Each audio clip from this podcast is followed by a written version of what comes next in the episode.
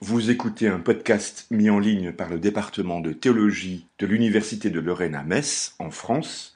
Vous pouvez nous retrouver sur nos deux sites internet caepr.org et e-théologie sans accent.com. Nous avons le plaisir d'accueillir aujourd'hui donc Erwan euh, qui est donc jésuite et qui est enseignant invité au Centre Sèvres. Il assure notamment euh, un cours d'exercice d'exégèse de l'Ancien Testament. Il est actuellement euh, licencié, donc il est titulaire d'une licence canonique en théologie ainsi qu'en exégèse biblique. Il est doctorant en théologie publique sous la direction de, de Dipel et membre de comité de la rédaction des cahiers évangiles. sa thèse, son travail de thèse porte sur les oracles et narrations dans le livre euh, du prophète Jérémie. Et il a, parmi euh, les publications, j'ai retenu euh, deux articles. D'une part, un article donc intitulé Réduit au silence dans une citerne, d'après Jérémie 37, sur Jérémie 37, 1, 16. Et, pour nous qui nous intéresse plus particulièrement, Vrai prophète et faux prophète, l'expérience du lecteur dans Jérémie 28, donc, qui est paru dans la rue Christus en 2016. Comme euh, l'exemplier euh, vous l'indique, donc il euh, évoquera pour nous la forme littéraire du livre de Jérémie comme paradigme pour penser théologiquement la révélation. Donc je lui cède immédiatement la parole pour une heure, à la suite de quoi, comme il est de tradition, donc il y aura une demi-heure donc, de questions et d'échanges avec l'ensemble des auditeurs et auditeurs. Merci beaucoup de votre accueil. Je vais donc essayer de prendre la parole et de vous parler à partir de mon travail de thèse, qui n'est pas tout à fait terminé, même si la fin est proche, et en essayant de m'insérer dans le thème euh, du séminaire, la question de la voix prophétique. Euh, je résume en quelques mots ce dont je veux parler. Il s'agit de réfléchir au problème théologique de la révélation, et de l'articuler avec la question de l'analyse de la forme littéraire des livres prophétiques de la Bible.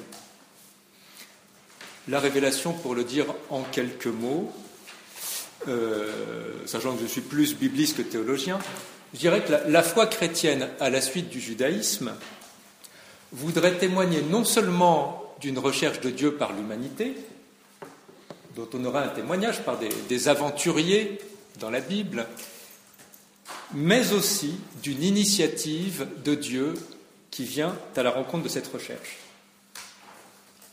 Une initiative divine et dont la Bible serait une forme de trace parmi d'autres. Et le problème de la théologie de la révélation, c'est de décrire, de formaliser, de penser cette initiative divine envers l'humanité. Or, les livres prophétiques dans la Bible offrent, je crois, une bonne ressource pour penser cette initiative divine, puisqu'ils affirment qu'à travers les prophètes, Dieu parle. Mais quel est le statut de cette parole?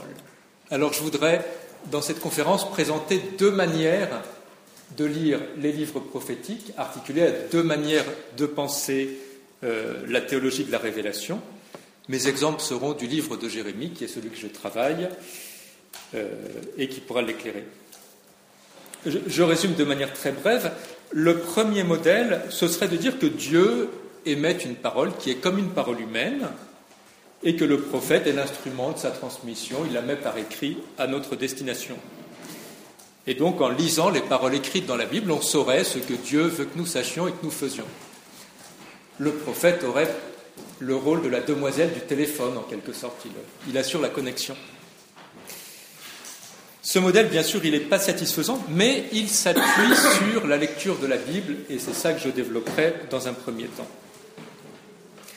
Le deuxième modèle, c'est de dire que Dieu se fait connaître d'une manière qu'on ne peut pas, euh, disons, objectiver directement, et que les livres prophétiques en comportent une trace qui ne se confond pas avec l'expérience, une trace qui appelle un déchiffrement, et un déchiffrement qu'on peut euh, comprendre en observant la coopération demandée au lecteur euh, dans l'interprétation. Donc une manière de faire qui s'appuie sur la médiation littéraire dans euh, la transmission de la révélation. Voilà. Donc c'est ce dont je veux vous parler. Pour vous plonger tout de suite et pour vous montrer qu'on touche là une question importante pour la théologie chrétienne. Je commence avec trois petits exemples auxquels vous vous attendiez sans doute pas. L'exemple numéro un, le dogme de l'Immaculée Conception. Ce n'est pas la matière de l'Immaculée Conception qui m'intéresse, mais ce qui l'encadre, vous allez voir. Donc c'est le dogme de Pie IX, 1854. Pour l'honneur de la Sainte et Indivisible Trinité, pour la gloire et l'ornement de la Vierge Mère de Dieu, pour l'exaltation de la foi catholique et l'accroissement de la religion chrétienne, par l'autorité de notre Seigneur Jésus-Christ, des bienheureux apôtres Pierre et Paul, et la nôtre, c'est le pape qui parle, nous déclarons, prononçons et définissons que la doctrine qui tient que la bienheureuse Vierge Marie, donc ensuite on a le dogme, a été au premier instant de sa conception, par une grâce et une faveur singulière de Dieu Tout-Puissant, vu des mérites de Jésus-Christ, sauveur du genre humain, préservé intact de toute souillure du péché originel, est une doctrine révélée de Dieu, et qu'ainsi elle doit être crue fermement et constamment par tous les fidèles. Euh, sans développer, je vous montre les deux autres exemples une vingtaine d'années après, le dogme de l'infaillibilité pontificale. Ce qui m'intéresse aussi, c'est la, structure, hein, pas le contenu.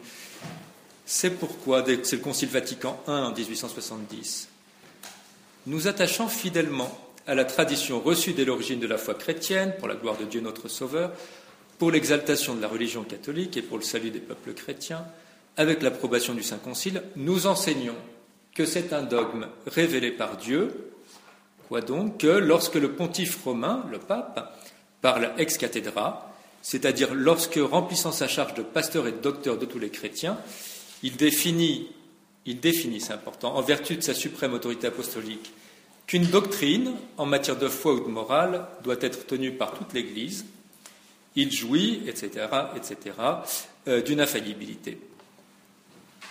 Troisième exemple, le dogme de l'Assomption de Marie, défini par Pie XII en 1950, c'est quand même plus proche de nous, par l'autorité de notre Seigneur Jésus-Christ, des bienheureux apôtres Pierre et Paul, et par notre propre autorité, nous affirmons, déclarons et définissons comme un dogme divinement révélé que l'Immaculée Mère de Dieu, Marie toujours vierge, etc., a été élevée en corps et en âme à la gloire céleste.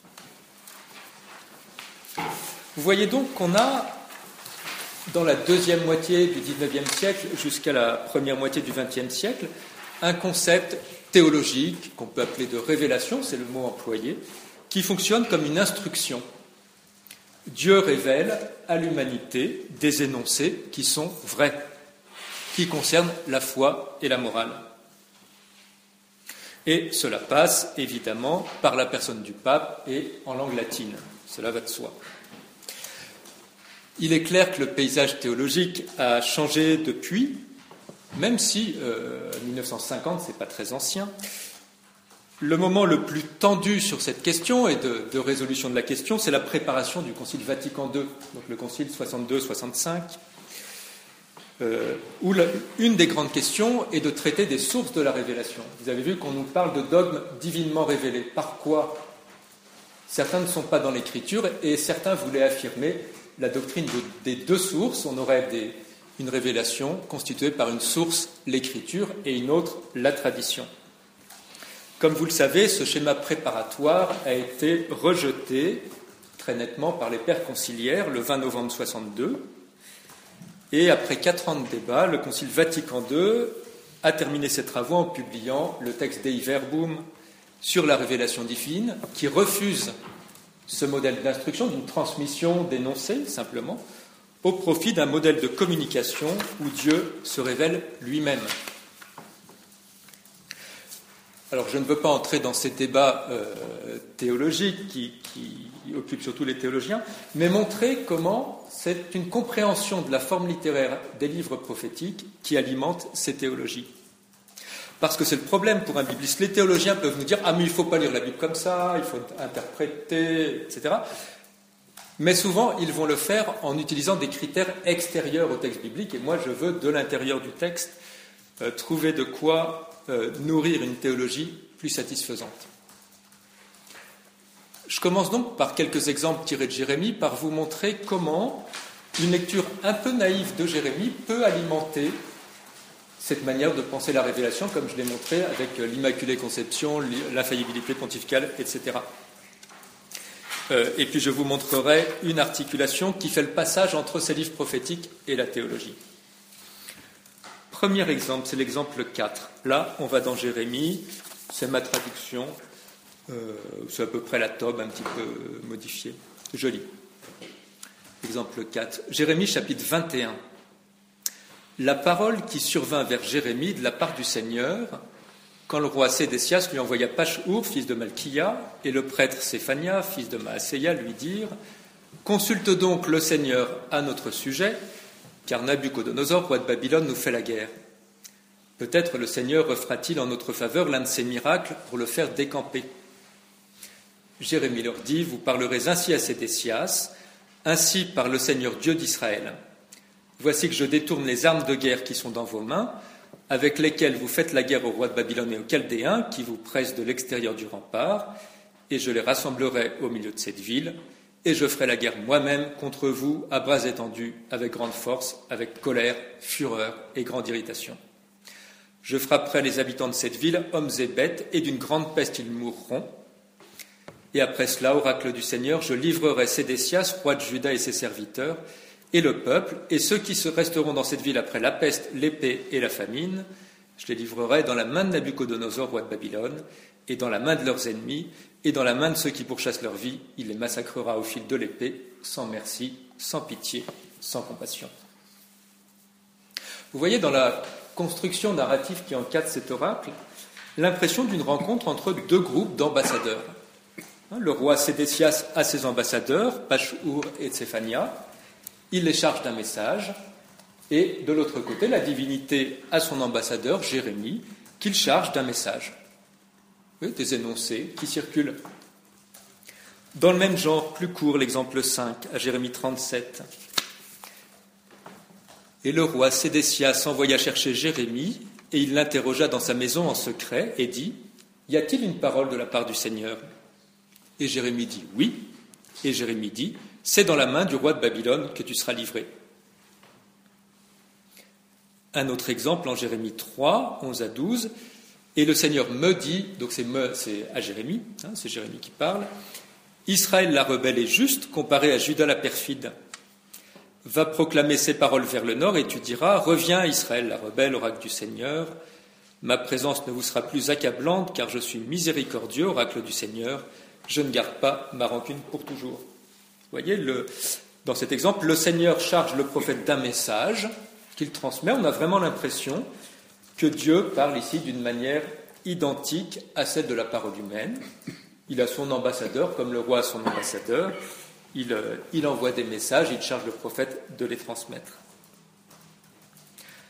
Alors, entre euh, Jérémie et les exemples théologiques que je vous donnais à partir de 1850, il y a un point de passage qui articule qui reprend ce modèle euh, de la parole prophétique en théologie, avec deux petits passages bien documentés. Un premier dans l'Épître aux Hébreux, donc euh, dans le Nouveau Testament, euh, Hébreux 1, 1 à 2.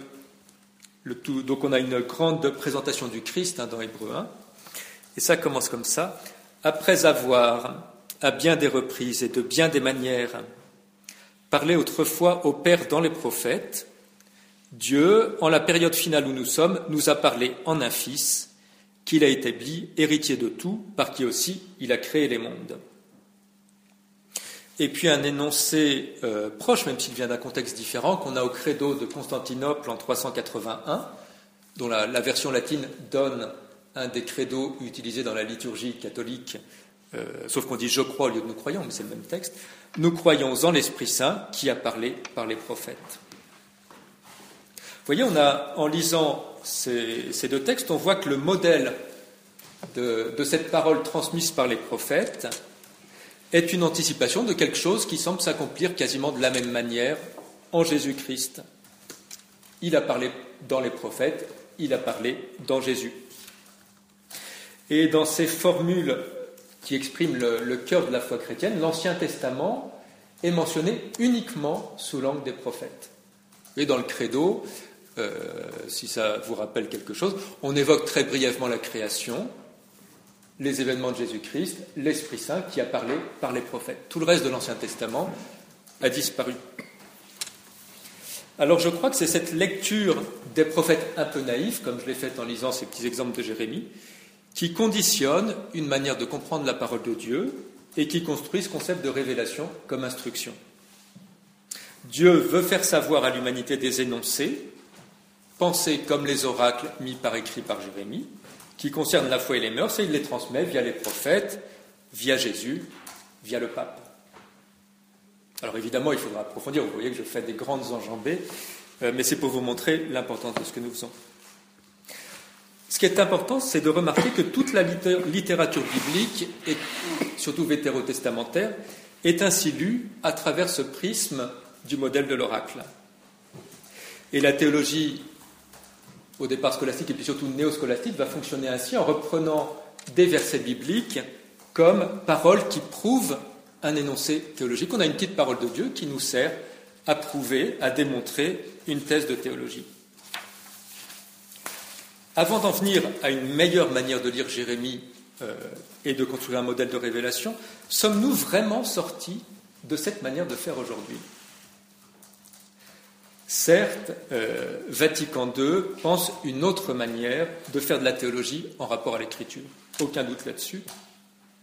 Notamment, c'est l'exemple neuf que je vous donnais, en pensant une relation entre Dieu et le croyant qui n'est pas une relation de face à face seulement, mais qui l'intègre de manière trinitaire. Ce qui permet de penser la parole de Dieu autrement que comme un message passé par la demoiselle du téléphone. Je vous lis l'exemple neuf qui est un paragraphe magnifique de Dei Verbum. En effet, les paroles de Dieu passant par les langues humaines sont devenues semblables au langage des hommes, de même que jadis le Verbe du Père éternel, ayant pris l'infirmité de notre chair, est devenu semblable aux hommes. Hein Une fois qu'on a dit ça, on va permettre que les études bibliques, de même que pour parler du Christ, on va parler de tout ce qui fait l'humanité, pour le texte biblique, on va parler de tout ce qui fait un texte littéraire. Mais si cet acquis semble définitif à Vatican II, il n'est pas sûr qu'au quotidien, les chrétiens de base ou les autorités ecclésiales n'aient pas encore ce schéma ancien en tête.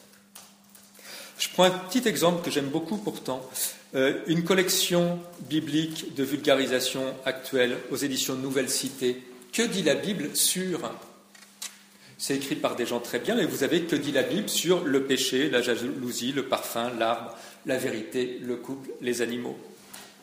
Beaucoup d'auteurs excellents, mais c'est quand même le titre de la collection qui pose question. Que dit la Bible sur, voilà, on a un problème, on va trouver des petits extraits qui nous disent qu'il faut savoir de la part de Dieu sur chaque chose. Problème qui fait davantage polémique.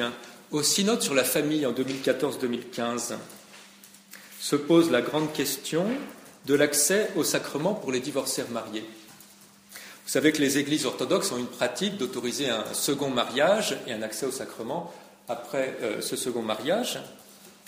Mais le cardinal Gerhard Müller, qui est quand même préfet de la Congrégation pour la doctrine de la foi, on l'interrogeait à ce sujet et il a dit, c'est l'exemple 10, cette pratique, la pratique orientale, n'est pas conciliable avec la volonté de Dieu, telle qu'elle est clairement exprimée dans les paroles de Jésus sur l'indissolubilité du mariage. Ce qui m'intéresse, c'est la forme que ça prend. On a une volonté de Dieu transmise sous forme de paroles, comme les petits oracles de Jérémie, qui nous disent que nous devons savoir pour toujours.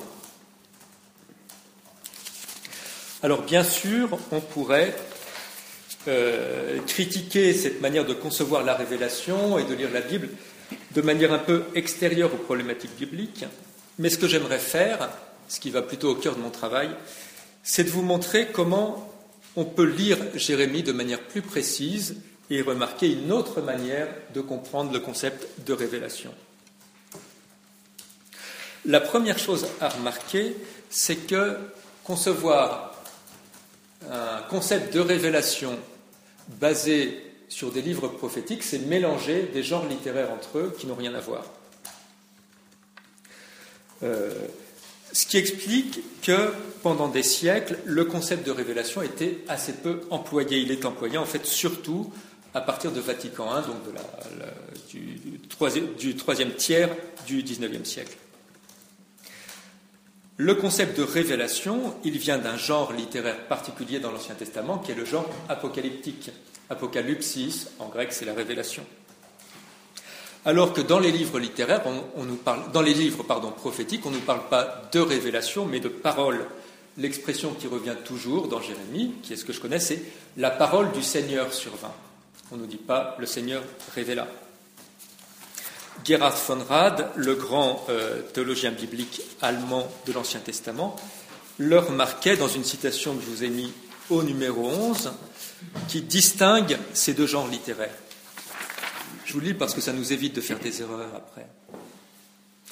Euh, à propos de l'apocalyptique, quand on considère l'intérêt passionné que l'apocalyptique porte aux choses dernières, on serait tenté d'en chercher l'origine dans le prophétisme, mais cela n'est pas possible. L'argument décisif, c'est que sa compréhension de l'histoire est inconciliable avec celle des prophètes. Dans leurs prédictions, les prophètes s'appuyaient ouvertement sur leur présent historique. De là, ils développaient les perspectives vers le passé et vers l'avenir. L'auteur apocalyptique, au contraire, dissimule le lieu historique où il se trouve. Apocalyptique, révélation. Donc, dans l'Ancien Testament, déjà, il n'y a pas de révélation là où il y a des prophètes, et vice-versa. Euh, on a donc à respecter les genres littéraires, et juste pour mémoire, pour faire euh, écho et contrebalancer aux énoncés dogmatiques que je donnais en ouverture tout à l'heure, deux passages des textes euh, magistériels sur le respect des genres littéraires. Le premier, c'est la grande encyclique euh, Divino Afflante Spiritu de 1943, dans lequel Pie XII enfin, enfin libéralise dans l'Église catholique l'exégèse avec l'histoire des formes en employant l'expression euh, programmatique de respect des genres littéraires. Je vous le lis, c'est l'exemple 12. Il faut absolument que l'exégète remonte en quelque sorte par la pensée jusqu'à ces siècles reculés de l'Orient, afin que, cédant des ressources de l'histoire, de l'archéologie, de l'ethnologie et des autres sciences, il discerne et reconnaisse quel genre littéraire les auteurs de cet âge antique ont voulu employer et ont réellement employé. Voilà le fondement pour dire non, ne lisons pas les prophètes comme révélation et la révélation comme prophète, etc. Euh, cette même expression, bon, on connaît tout ça, est reprise par Vatican II dans Dei Verbum, le paragraphe 12. Hein. Je lis la deuxième phrase de, de l'exemple 13 qui commence à la quatrième ligne. Pour découvrir l'intention des agiographes, de ceux qui écrivent les livres saints, on doit, entre autres choses, considérer aussi les genres littéraires. Ça nous paraît évident, mais il a fallu du temps pour en arriver là. Avant d'en revenir en Jérémie, je donne juste une référence, si vous vouliez approfondir cette question des différents genres littéraires de l'Ancien Testament et des types de révélations euh, qu'on peut y trouver, un article de Paul Ricoeur, Herméneutique de l'idée de révélation. Je vous ai mis la référence là. Donc, on a une question de respect du genre littéraire pour euh, lire de près les, paroles des prophètes. Alors, j'en reviens au texte de Jérémie pour le lire de près et euh, entrer dans un modèle de révélation beaucoup plus satisfaisant et qui nous fait complètement sortir de cette idée d'un Dieu qui nous envoie des télégrammes euh, qui nous disent ce que nous devons croire et faire. Il importe de remarquer que le texte de Jérémie lui-même présente déjà une articulation entre le concept de parole du Seigneur et l'oracle écrit dans le livre que nous pouvons lire. On se tromperait en effet à faire ce que j'ai fait au début, mais c'était pédagogique, à affirmer que le Seigneur s'entretient avec son prophète sous le mode exact d'une conversation humaine. Certes, l'expérience de la survenue de la parole, avec cette expression qui revient en hébreu, de var, et survint la parole, conduit à une transcription sous la forme littéraire d'un discours rapporté. Mais cela ne signifie pas que le lecteur doive se représenter ces mots arrivant objectivement dans l'oreille du prophète, comme si, voilà, c'est la question, est-ce que le livre dit que si on avait posé un magnétophone quelque part, on aurait pu entendre ça? Je voudrais d'abord remarquer trois lieux dans le livre où le livre de Jérémie laisse pressentir une distinction entre cette expérience de la parole de Dieu et les mots qui sont transcrits dans le livre. Je développerai après, mais ça nous met sur la piste d'une nouvelle articulation. Le premier exemple, c'est le récit de vocation. Jérémie, euh, chapitre 1. On aura bientôt un très bon livre sur les récits de vocation à lire. Je lis. Pardon Je lis l'exemple 15, je vous ai mis juste deux versets, c'est court. Et je dis, c'est Jérémie qui parle, Ah Seigneur, Seigneur, vraiment, je ne sais pas parler car je suis un enfant. Alors on lui dit de ne pas faire ça. Alors le Seigneur étendit la main et touche à ma bouche et me dit, Voici que j'ai placé mes paroles dans ta bouche. Il y a une chose remarquable, c'est que ce n'est pas dans les oreilles que les paroles sont mises, mais dans la bouche. Le Seigneur affirme mettre ses paroles non dans les oreilles, mais dans la bouche. C'est déjà laisser deviner que ce sera à Jérémie de prononcer lui-même ce qui sera authentifié, reconnu comme parole divine, mais avec un système de transmission qui n'est pas celui d'écouter et de redire. C'est ce qu'il prononce qui est parole de Dieu. Un autre exemple en Jérémie 32 qui est très étonnant, l'épisode de l'achat du champ qui sert pour euh, justifier, euh, qui permet à Jérémie de se justifier face à une remise en cause par le roi Sédécias. Euh, et Jérémie donc dit, il raconte au roi Sédécias, du moins c'est ce qu'on croit à la première lecture. La parole du Seigneur survint vers moi et dit Voici que Anaméel, fils de ton oncle Shaloum, va venir te trouver pour te dire Achète mon champ, etc. Et vint mon cousin Anaméel pour me dire Achète mon champ. Alors je sus que c'était la parole du Seigneur. Même si, au verset 6, Jérémie semble nous présenter directement une parole qui vient du Seigneur et l'authentifier comme telle, il avoue plus tard qu'il a mis en œuvre un critère de vérification pour l'authentifier. C'est dans l'accomplissement de ce qu'il avait été dit qu'il a reconnu l'authenticité, la source divine. Il y a déjà une distance qui se fait entre la parole, l'attribution, etc.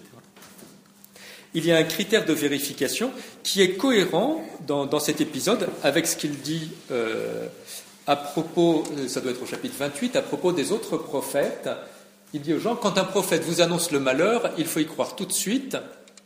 S'il vous annonce le bonheur, attendez que ce bonheur soit réalisé pour croire que ça venait de Dieu. Voilà, ce critère fonctionne aussi pour les oracles qu'il reçoit. Un troisième exemple pour nous mettre sur la piste de, cette articulation meilleure, c'est l'oracle de la fuite en Égypte. Pardon, euh, la fuite en Égypte, c'est dans l'Évangile. Enfin, la fuite des Judéens vers l'Égypte, en direction de l'Égypte. Euh, il faut que je lise ce petit extrait. Donc, euh, voilà, c'est l'exemple 17. Donc, les gens ont demandé un oracle à Jérémie parce qu'ils ne savent pas trop quoi faire. Jérusalem a été détruite par Nabucodonosor. Euh, au bout de dix jours, la parole du Seigneur survint vers Jérémie. Et puis ensuite, il convoque tout le monde et il nous rapporte l'oracle qui commence ainsi. Il leur dit Ainsi parle le Seigneur, le Dieu d'Israël. Et puis on a un très long oracle. Et juste après l'oracle, la narration reprend et nous dit ça, le chapitre 43, verset 1. Quand Jérémie eut fini de prononcer devant tout le peuple toutes les paroles du Seigneur leur Dieu, que le Seigneur leur Dieu lui avait confié pour eux, toutes ces paroles, etc. On a une distinction assez intéressante dans euh, l'introduction narrative et la conclusion narrative de cet oracle entre le verset 7 qui rapporte la, survenue de la parole d'Avar au singulier et ce qui est dit après le, discours rapporté, l'ensemble du discours que le lecteur peut lire avec ses yeux, de ces mots, ces mots écrits imprimés sur le papier, qui sont des paroles au pluriel de Varim. Ça ne nous dit pas grand-chose, mais on, on perçoit déjà un petit écart entre ce davar, cette parole initiale, et les deux varim, les paroles au pluriel, imprimées dans nos Bibles. En plus de ces donc trois petits exemples pour nous mettre sur la route. Maintenant, là, je vais vous demander de me croire. Euh, je vous ai donné un exemple au début où euh, Jérémie disait et le Seigneur me dit. Je disais, on a donc une narration qui nous rapporte un échange de paroles entre Dieu et son prophète, où Dieu est le sujet du verbe parler, euh, qui est le verbe de parole normal pour tout être humain.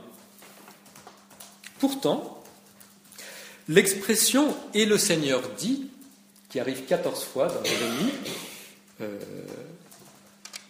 elle arrive 14 fois, 14 fois pour introduire un discours rapporté, mais elle est toujours systématiquement suivie du complément Elai vers moi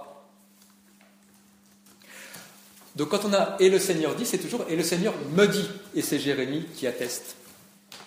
Par contre, dans les parties de Jérémie où la narration est à la troisième personne, d'une manière plus objective, plus extérieure à l'expérience du prophète, on n'a jamais le Seigneur comme sujet du verbe de parole. On a au contraire une expression très spécifique qui est et la parole du Seigneur survint, qui n'est jamais employée pour un locuteur humain. Donc vous voyez, on n'a jamais une narration objective, extérieure euh, à la subjectivité du prophète, dans laquelle on lirait Et le Seigneur dit à Jérémie. Dans les, dans les occurrences où on a Et le Seigneur dit, et le Seigneur me dit au prophète, les mots attribués à la divinité sont donc présentés au lecteur avec une double distance par rapport au présent de sa lecture. Ils sont ceux d'une expérience du passé, la conjugaison est dans cette forme narrative qui met une distance entre le, moment de la lecture et le moment de ce qui est écrit. Euh, et il passe à travers le prisme d'une expérience subjective de cette narration à la première personne. Alors quand la narration est objective, on a et la parole survint, une formule qui n'intervient que pour la parole divine et jamais pour un autre locuteur. Vous voyez donc au sein du texte de Jérémie une distinction entre la parole du Seigneur, comme expérience faite par le prophète, et les mots par lesquels il l'a transcrit après coup dans le livre. On n'a pas, je crois, de représentation objective du moment où le prophète prend connaissance des mots de l'oracle, ce qui va de pair dans Jérémie avec la condamnation explicite pour toutes les procédures de divination. Jérémie s'oppose à tout euh, attachement au moment de l'inspiration, toute représentation du moment de l'inspiration, comme si ça pouvait authentifier quoi que ce soit comme venant de Dieu. Pour Jérémie, les mots transcrits ne sont qu'une manière de rendre compte, après coup, d'une expérience subjective qui reste insaisissable. Et je crois que c'est ce que montre la, construction narrative qui, en sert les oracles. Mais on peut aller plus loin avec l'expérience de Guédalias, euh, qui, va vous montrer un niveau encore plus euh, subtil qui requiert bien davantage la coopération du lecteur pour comprendre où est-ce qu'on peut trouver de la parole divine à propos d'un personnage. Il faut que je situe un tout petit peu l'épisode de Guédalias, l'histoire des chapitres 40 et 41, si vous n'avez pas ça en mémoire. L'ensemble du livre de Jérémie, qui comporte des oracles et des narrations, est organisé autour de la prophétie. C'est ce qui est assez déroutant quand on le lit. La chronologie est sans cesse perturbée. On passe d'un roi à l'autre, on passe de la prose à la poésie. Euh, les circonstances narratives de survenue des oracles disparaissent sans qu'on sache trop où on est. Parce que ce n'est pas la chronologie qui guide l'organisation du livre, comme le ferait les livres des rois, pour raconter la vie des rois, mais la survenue des oracles destinés à ces rois et aux autres personnages. Souvent, je l'ai dit, le contexte narratif n'est présent pour l'introduction d'un oracle sans qu'on nous montre la réaction des auditeurs à l'oracle. Mais on a une exception, qui sont les chapitres 40 à 41, dans lesquels le personnage Jérémie disparaît, c'est-à-dire n'est pas présent, on n'organise pas sa disparition, on a juste presque un chapitre et demi pendant lequel il n'est pas présent. Chapitres aussi dans lesquels aucun discours divin ne survient. Et au contraire, on a une narration suivie de ce qui arrive après la victoire babylonienne. Pour faire un. Pour euh, le mettre de manière historique, on a en 587, un Nabucodonosor a détruit euh, Jérusalem, le temple, déporté les élites à Babylone, et puis il laisse une petite euh, population sur place pour s'occuper de l'agriculture. Un gouverneur judéen est mis en place, Guédalias, qui finit assassiné au début du chapitre 41. Et alors que tous les autres événements, dans tous les autres chapitres, on nous dit toujours ça arrive parce que Dieu vous punit parce que vous n'avez pas écouté, là ça arrive sans explication. Je vous lis pour que vous voyez ce qui se passe. C'est mon exemple 18. Donc à la fin du chapitre 40, au verset 13, Yoranan, fils de Caréa, et tous les officiers de l'armée qui étaient dans la campagne vinrent trouver Guédalias à Mitzpah. Donc on n'est pas très loin de Jérusalem, là où Nabucodonosor est vainqueur, mais a organisé la survie de quelques Judéens. Ils lui dirent Ne sais-tu donc pas que Baalis, roi des fils d'Amon, a chargé Yishmaël, fils de Nethadia, de t'abattre? Mais Guédalias, fils d'Aïkam, refusa de le croire. Yoranan, fils de Karéa, demanda en secret à Guédalias à Mitzpah Permets que j'aille abattre Yishmaël, fils de Netania, sans que personne ne le sache. Veux-tu vraiment qu'il t'abatte? Tous les Judéens regroupés autour de toi seraient à l'abandon, et ce qui reste de Juda périrait. Mais qu'est-ce que j'ai écrit? Mais il y a un H entre eux, excusez-moi. Mais fils d'Aïkam, répondit à Yoranan, fils de Karéa Ne le fais pas, c'est mensonge ce que tu dis au sujet d'Ishmaël. Le chapitre se termine là, et on continue avec le chapitre 41, verset 1. Au septième mois, Ishmaël vint trouver Guédalias, et ils déjeunèrent ensemble. J'ai coupé, il y a tous les soldats qui les accompagnent. Soudain, Ishmaël, fils de Netania, et les dix hommes qui l'accompagnaient abattirent Guédalias, fils d'Aïkam, d'un coup d'épée. Bon, lu isolément, ce passage nous rapporte une péripétie malheureuse pour le pauvre Guédalias qui ne veut pas croire ce que lui disent certains et se fait tuer juste après. Mais ce passage est inséré dans le cadre global du livre de Jérémie. On est là au chapitre 40. Le lecteur, pendant 40 chapitres, a lu des oracles. Et ces oracles passent leur temps à annoncer que ce qui survient, c'est la volonté divine, en sanction ou en récompense des actions précédentes. Jérémie et quelques personnages secondaires qui écoutent la parole divine et qui la transmettent sont protégés. Ceux qui commettent les injustices dénoncées par le Seigneur, euh, qui s'opposent à lui, qui refusent de suivre les conseils du prophète, sont tués et déportés. D'où la question, de même que le lecteur est appelé à interpréter la destruction de Jérusalem par Nabucodonosor comme punition divine, doit-il interpréter le meurtre de Guédalias comme punition? Voilà la question que je me pose. Je crois que dans le cadre du livre de Jérémie, elle se pose. Et alors, plus précisément, dans ce qui est raconté des actions de Guédalias, dans ces deux chapitres, 40-41, où il organise des récoltes, peut-on voir quelque chose qui déplairait au Seigneur, quelque chose que les oracles nous ont appris à lire précédemment? Alors c'est là que le petit mot en hébreu que je vous ai mis au verset 16 a euh, de l'importance. Parce que dans, je vais seulement développer cet exemple, il y en a beaucoup d'autres, sur lesquels je vous renvoie à une publication euh, de ma thèse un jour, euh, j'espère, pour y voir davantage. La narration, pour raconter la vie de Guédalias, les épisodes dans lesquels il intervient, utilise tout un langage qui rappelle au lecteur les oracles précédents, et de manière extrêmement structurée. Et cela apparaît très clairement dans euh, son dialogue avec Yoranan. Hein, je vous ai mis au verset 16, euh, dans l'exemple 18, ce qu'il dit Ne le fais pas, c'est mensonge ce que tu dis au sujet d'Ishmaël. En hébreu, Sheker, Atadover, El Yishmael.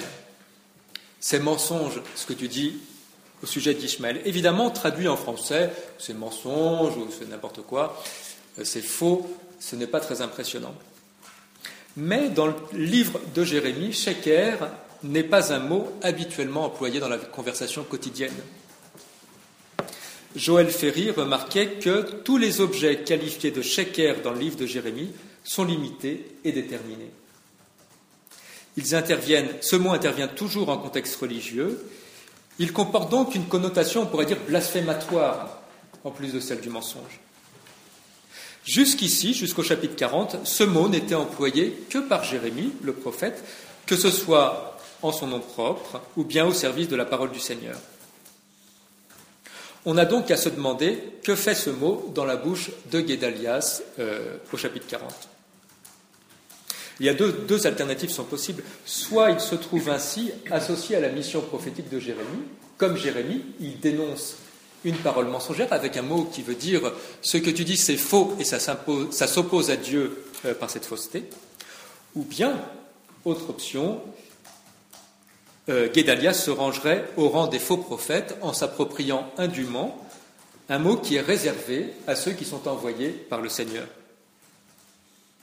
Jérémie avait donné plus haut, je l'ai évoqué tout à l'heure, un critère pour identifier les vrais prophètes et les faux prophètes lorsqu'ils annoncent un malheur, les prophètes, il faut les croire tout de suite. C'est quand ils annoncent un bonheur qu'il faut douter. Guédalias, lui, a refusé de croire à l'annonce d'un malheur en employant précisément le mot qui sert à dénoncer les faux prophètes. Vous voyez qu'il n'est pas là en posture d'un vrai prophète, mais plutôt d'un faux prophète qui veut croire au bonheur et qu'on aurait tort de croire.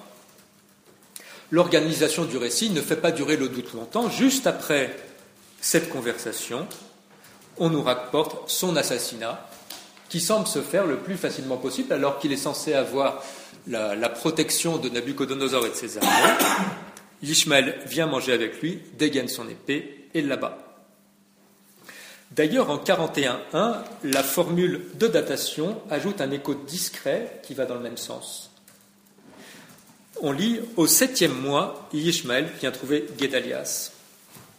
Il n'y a que deux choses datées du septième mois dans Jérémie. L'autre, c'est la mort de Ranania, le faux prophète, au chapitre 28. Celui face à qui Jérémie avait énoncé le critère de distinction entre vrai et faux prophète.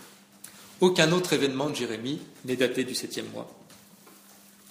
Vous voyez, je ne peux pas développer, mais euh, dans cette narration de cet épisode de Guédalias qui semble faire complètement abstraction de Jérémie, du prophète, de la parole divine, on observe de très nombreux échos textuels, toute une série de vocables employés par la narration renvoient de manière très structurée à des oracles précédents de Jérémie. Certes, le récit, alors il faut détailler, euh, préciser cela, on, ne verra jamais Guédalias commettre une action en soi répréhensible. Les traits qu'il caractérise peuvent sembler positifs. Mais si on observe bien, on constate qu'il n'est que partiellement aligné avec les oracles du prophète. Ce qui lui manque, c'est de reprendre la ligne théologique complète de Jérémie, qui est annonce du bonheur conditionnelle avec l'annonce du malheur. Il y a toujours un versant négatif. L'annonce d'une alternative terrible pour celui qui désobéit, l'annonce d'un futur renversement de la situation politique, même Babylone, qui pour un temps est vainqueur de Jérusalem, euh, pour appliquer une punition divine, sera vaincu à son tour. Donc ce manque de reprise de la dimension négative des oracles de Jérémie, il est révélé si le lecteur se souvient de ce qu'il a lu précédemment et, s'il le remarque en lisant euh, vraiment le langage employé par euh, la narration. voilà.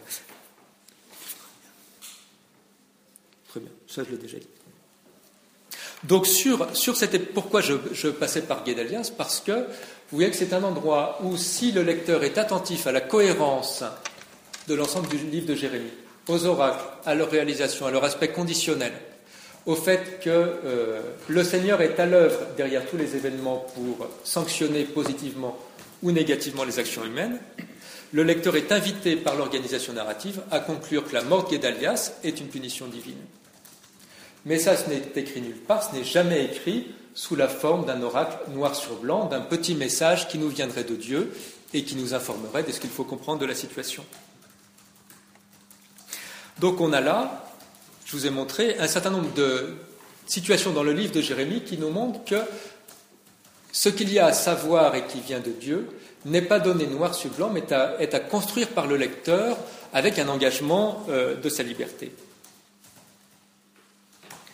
Euh, je conclus et puis on pourra discuter. Vous voyez que dans le livre de Jérémie, euh, ce n'est pas une lecture de Jérémie au sens littéral qui verrait dans le texte même de Jérémie des mots prononcés euh, verbalement par Dieu. Ce qui a, on pourrait dire, pollué la, tradition théologique et conduit à cette situation dogmatique, je si je peux dire, on enregistre, aberrante, enfin, euh, en tout cas euh, complètement remise en cause aujourd'hui très officiellement, telle qu'on l'a pu la voir dans, certaines proclamations dogmatiques. C'est une mauvaise lecture de Jérémie qui voit dans le texte même de Jérémie des mots prononcés par Dieu. Hein, les trois indices des mots qui sont mis dans la bouche, l'hésitation du prophète qui, prend du temps pour euh, reconnaître de quoi il s'agit, la distinction entre paroles au singulier, qui semble être un événement fondateur, et les paroles au pluriel, qui sont les mots écrits, la forme littéraire de la narration à la première personne, qui met la distance du passé et de l'expérience subjective, et l'exemple de Guédalias, dans lequel le prophète semble absent, mais dans lequel le lecteur se souvient des oracles qui donnent l'interprétation théologique du passage, montre que le livre de Jérémie ne nous rapporte pas la parole divine sans la coopération du lecteur. Cela, et euh, je crois que je retombe sur mes pieds avec euh, ce que peut dire la théologie aujourd'hui, euh, toute la théologie de la révélation après Vatican II va nous dire qu'il n'y a pas de révélation sans un sujet qui l'assume, qui la reçoit et qui s'engage dans sa réception. On n'a pas aujourd'hui d'un concept de théologie de la révélation qui fasse du croyant un réceptacle passif. Je disais en ouvrant une demoiselle du téléphone, mais toujours une attention aux conditions de réception, une attestation personnelle. Et donc on peut dépasser cette lecture naïve de Jérémie, non pas en euh, appliquant des critères extérieurs au texte biblique qui disait bon, il faut interpréter, mettre à distance, mais en lisant vraiment et en découvrant comment ce message est construit et rapporté. Je crois donc, euh, ce sera mes derniers mots, qu'une attention à la forme littéraire précise que prennent les oracles nous ouvre à une théologie de la révélation qui fasse droit aux exigences de la théologie contemporaine, notamment au respect de la liberté humaine dans l'accueil de cette révélation. Je vous remercie de votre attention. J'ai conscience d'ouvrir beaucoup de choses sur lesquelles j'ai travaillé longtemps et dont je ne suis pas encore complètement sorti. Et donc, vous aurez sans doute beaucoup de questions à me poser pour y voir plus clair. Merci beaucoup.